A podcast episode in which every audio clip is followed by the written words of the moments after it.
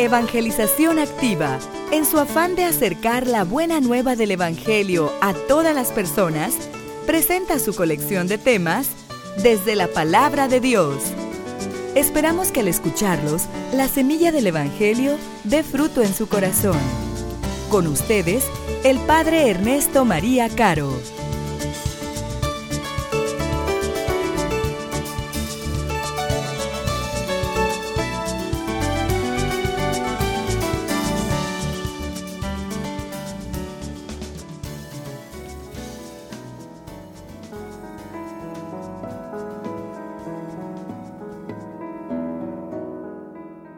Cuando Judas salió del cenáculo, Jesús dijo, Ahora ha sido glorificado el Hijo del Hombre, y Dios ha sido glorificado en él. Si Dios ha sido glorificado en él, también Dios lo glorificará en sí mismo, y pronto lo glorificará. Hijitos, todavía estaré un poco con ustedes. Les doy un mandamiento nuevo, que se amen los unos a los otros, como yo los he amado. Y por este amor reconocerán todos que ustedes son mis discípulos. Palabra del Señor.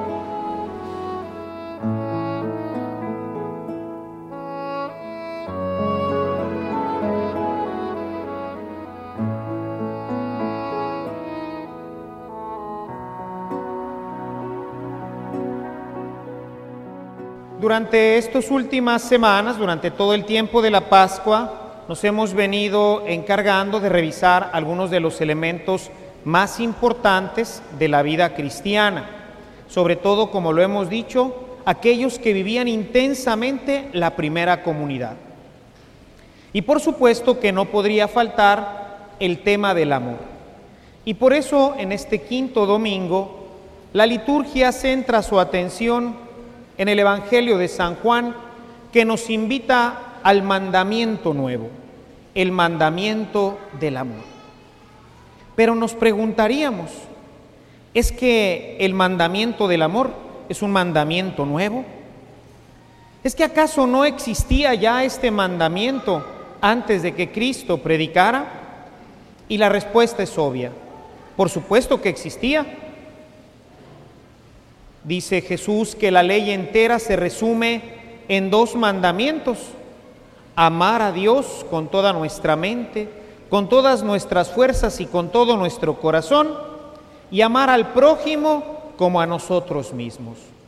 De manera que el mandamiento del amor ya existe. Y entonces, ¿por qué Jesús dice, les doy un mandamiento nuevo? Nos parecería extraño. El problema para nosotros es que el texto evangélico está escrito en griego. Y los griegos, ya lo hemos visto en otra oportunidad, como hay palabras que nosotros usamos un solo vocablo, mientras que ellos utilizan dos para la misma expresión. ¿Recuerdan ustedes cuando tratamos el tema de la Eucaristía? Hablamos de la palabra comer, que en griego tiene dos formas de expresarse. Fagein, que es comer, pero que puede ser eh, usado en forma metafórica, ¿no? Te voy a comer a besos, decimos a veces. Es una forma metafórica, es una forma poética. Pero existe también una forma que no da lugar a la metáfora, que es el verbo trogon. Este verbo significa comer pero masticando. Es la acción propia de deglutir, es masticar y comer. Y es el verbo que usa nuestro Señor en el Evangelio de Juan a partir del versículo 54. Porque quería que nos quedara claro que lo importante era masticar, morder, comer su cuerpo. Pues ahora también nuevamente nos encontramos con algo parecido. La palabra nuevo en griego se puede utilizar dos expresiones. Una de ellas pues ya la conocemos, neo. Neos nos indica novedad, es algo nuevo en el tiempo. Les pongo un ejemplo que quizás nos suene a nosotros ya familiar. decimos una, un niño recién nacido, le llamamos un neonato, recién nacido. No estaba en el mundo, empieza a estar, es neonato, es algo nuevo, pero es algo nuevo porque no estaba. Los griegos utilizan otra palabra, una palabra que está en la línea de las cualidades, de las propiedades. Para poderlo entender, podríamos usar, por ejemplo, el tema de los champús. De repente nos encontramos ahí un champú de una marca cualesquiera que ya ha existido y de repente nos aparece con una nueva etiqueta y nos dice champú fulano de tal nuevo. No es nuevo. Es que ahora le agregaron hierbas y le agregaron perfumes y le agregaron no sé qué tantas cosas y dicen champú nuevo. Y para nosotros es la misma palabra, para los griegos no. Ellos usan una palabra diferente que se llama kainos. Kainos es nuevo, pero es nuevo en cuanto a sus propiedades lo hace diferente a algo que ya existía. Este champú se llamaría, sería un champú Kainos, un champú que es nuevo y que por eso en su acepción sería Kainos, un champú renovado. Kainos. Bueno, pues la palabra que utiliza Jesús es Kainos, el amor al que se está refiriendo es un amor, sí, el amor ya existía, nada más que ahora este amor es diferente. ¿Y cómo es? Pues se lo aclara. Dice, les doy un mandamiento Kainos. Y este mandamiento Kainos consiste en que se amen como yo los he amado. Esta es la diferencia. No se trata entonces de cualquier forma de amor, porque incluso pues quizás hayamos escuchado la expresión amor apache. O sea, es un amor así medio violento, un amor que dice uno, ay mamá, pues no me quieras tanto, ¿verdad? Es un amor pues que quién sabe quién se amará así. ¿Por qué Jesús quiere hacer esta distinción? Porque, por ejemplo, los musulmanes se aman, pero no como Cristo nos amó a nosotros. También los narcotraficantes se aman, pero no como Cristo nos amó a nosotros. Es ahí es en donde está el kainos. Es un amor diferente. Este amor tiene que ser como el amor de Cristo. Sería muy largo el poder ver todas las particularidades, así como en el champú, todas las cosas que lo hacen diferente al que ya existía anteriormente. Por eso quiero presentarles solamente algunas, para que nosotros podamos verdaderamente darnos cuenta si el amor con que nos amamos verdaderamente es kainos es un amor diferente a como se aman los musulmanes o como se aman aquellos que no conocen a Dios. Y quisiera empezar con el texto de Juan en el capítulo 15, el versículo 13. El amor más grande que uno puede tener es dar su vida por sus amigos. Mis amados hermanos, el amor que nos hace diferentes a los demás es un amor sacrificado. Hay mucho amor egoísta hoy. Te quiero mucho, pero ay carambas, ¿realmente me amas? Decíamos hace poco en relación a la pregunta que le hace Jesús a Pedro. ¿Realmente estamos dispuestos a sacrificarnos por el amigo, por el hermano, por el padre, por la madre, por la esposa? te quiero mucho, pero pues yo vengo muy cansado hoy. Y eso de que vayamos hoy al cine o a los tacos, no, o sea, pues la verdad no. No estoy dispuesto a sacrificarme. No estoy dispuesto a dar de lo mío. Es un amor egoísta ese. Ese amor es como se ama el resto de la gente. Por eso dice Jesús, cuando vean cómo se aman, es decir, la forma como se aman, entonces van a creer. Yo quiero salir esta noche a la fiesta, pero mis papás tienen un compromiso y me piden que me quede en casa. ¿Seré capaz de sacrificarme?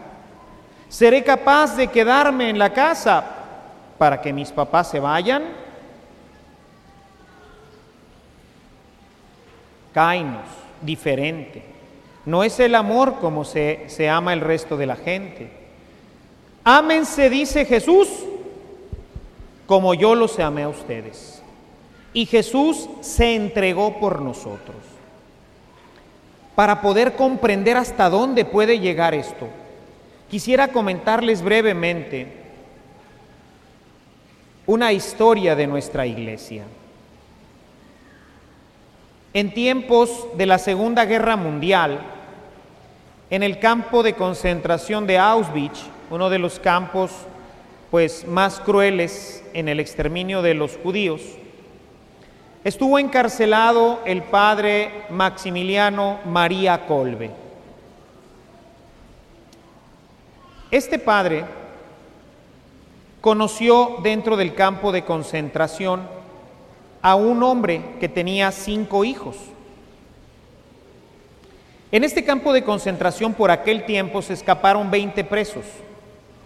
Y el encargado del campo de concentración y exterminio de Auschwitz decidió matar a 100 presos, cinco por cada uno de los que se habían escapado. Y los iba a matar y los iba a exhibir públicamente matándolos de hambre para que sirviera de escarmiento y nadie más se volviera a escapar.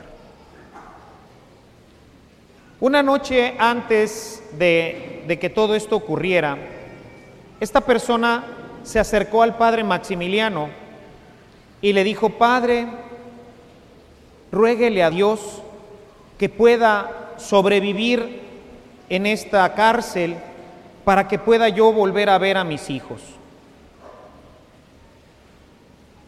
Unas cuantas semanas después, pusieron delante de todos los presos a los cien que iban a morir. Y entre esos cien estaba este hombre que había hablado con el padre Maximiliano. El padre Maximiliano fue a hablar con el encargado, pidió hablar con el encargado del campo de concentración y le dijo, a usted le da lo mismo quien muera yo quiero cambiarme por ese hombre.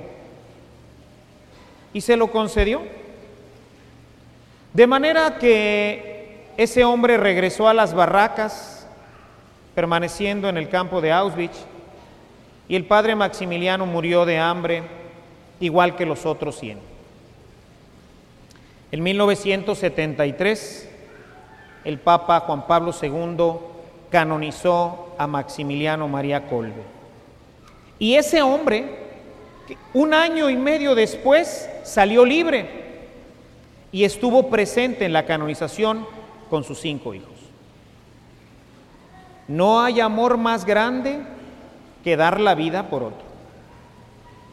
Maximiliano le mostró a la gente de Auschwitz que el amor del cristiano es diferente y que este amor te tiene que llevar al sacrificio por el otro, a dar tu vida, a renunciar a lo que a ti te gusta para darle vida al otro. Sacrificar mis permisos para que mis papás puedan salir. Sacrificar mi cansancio para llevar a mi esposa de paseo. Sacrificar lo que tenga que sacrificar para mostrarle al otro que verdaderamente le amo un amor kainos, nuevo, Un amor diferente a como se ama el mundo. Este debe de ser el amor del cristiano. Otra característica entre las muchas que podríamos nosotros anotar es la que vamos a encontrar en el capítulo 7 del Evangelio de Lucas. Vamos a ver en el Evangelio de Lucas a partir del versículo 11. Este es un pasaje de lo más bello, es uno de los pasajes más bellos que yo encuentro dentro de la escritura. En algunas ocasiones ya se los he comentado. Después de esto, Jesús se dirigió a un pueblo llamado Naín. Iba acompañado de sus discípulos y de mucha gente. Al llegar cerca del pueblo, vio que llevaban a enterrar a un muerto, hijo único de su madre, que era viuda. Mucha gente del pueblo la acompañaba. Al verla el Señor tuvo compasión de ella y le dijo, no llores. Enseguida se acercó y tocó la camilla, y los que la llevaban se detuvieron. Jesús le dijo al muerto, Joven, a ti te digo, levántate. Entonces el que había estado muerto se sentó y comenzó a hablar, y Jesús se lo entregó a su madre. El texto nos dice que Jesús se llenó de compasión pero no de esa compasión estéril. Pobrecito, Dios te bendiga. El amor de Jesús por nosotros es un amor que podríamos llamar empático. Es un amor que se pone en los zapatos de las personas amadas. El amor de Jesús es un amor empático. Y vieran mis amados hermanos que por eso la gente no nos cree, porque nuestro amor no es empático. El esposo llega cansado y se le olvida que la esposa también se cansa.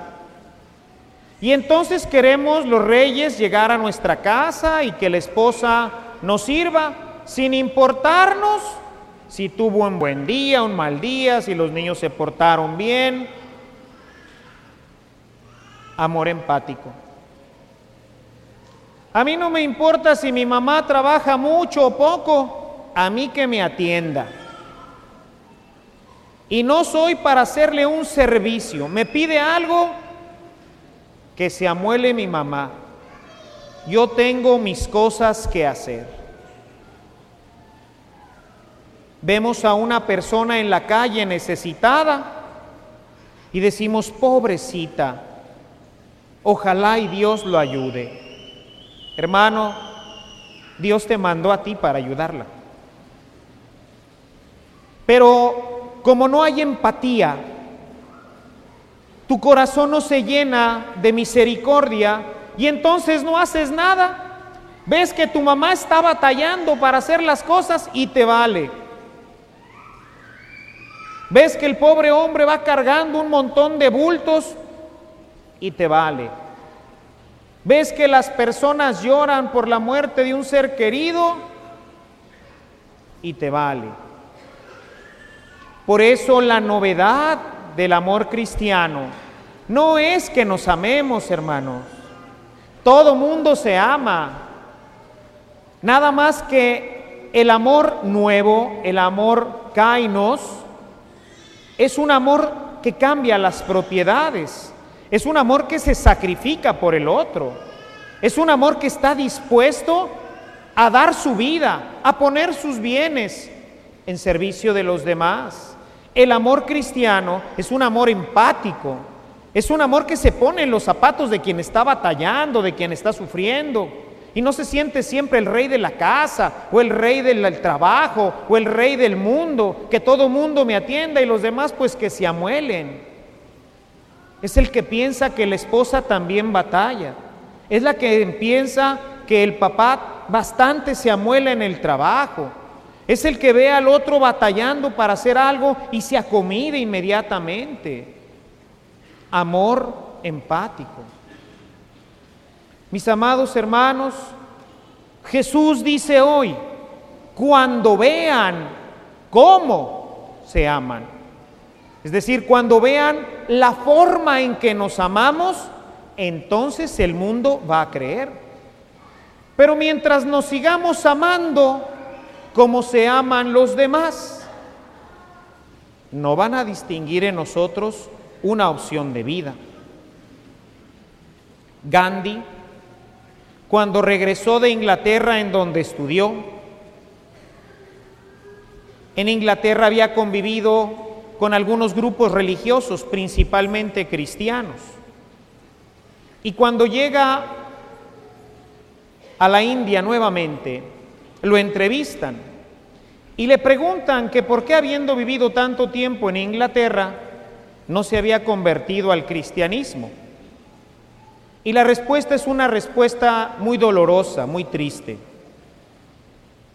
Gandhi contestó, si los seguidores de Cristo vivieran sus enseñanzas, yo me hubiera convertido al cristianismo. Si los cristianos amaran de una forma diferente a como la demás gente se ama, yo hubiera encontrado ahí una novedad para mi vida.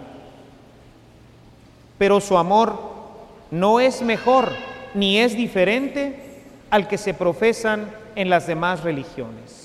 No hay amor nuevo, no hay amor kainos. Sigue siendo todavía, en la mayoría de las veces, un amor mundano, un amor egoísta, un amor que no se sacrifica, un amor que no perdona, un amor que no es empático, un amor simplemente como se aman aún los que no conocen a Dios. Si verdaderamente, mis amados hermanos, queremos cambiar nuestra sociedad, si queremos que el mundo nos reconozca y reconozca en nosotros una opción para una vida diferente, nuestro amor tiene que ser nuevo, tiene que ser un amor kainos, un amor que se distingue del resto, un amor que se sacrifica, un amor que perdona, un amor que es empático, un amor como el de Jesús. El día en que la gente nos ve amarnos así, de una forma nueva, ese día el mundo se convertirá y creerá en Jesús. Nuestro amor ahora resulta ser el instrumento de la conversión. Busquemos vivir un amor nuevo, un amor kainos, para que todos nos reconozcan como enviados de Jesucristo. Alabado sea Jesucristo.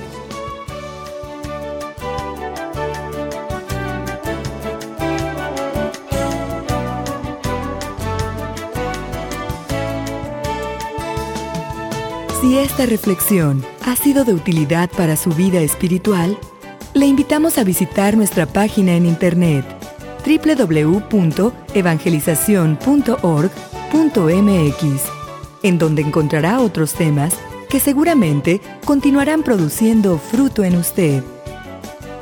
Que la paz de Jesucristo permanezca en usted y toda su familia, y que la ternura de María abrace su corazón.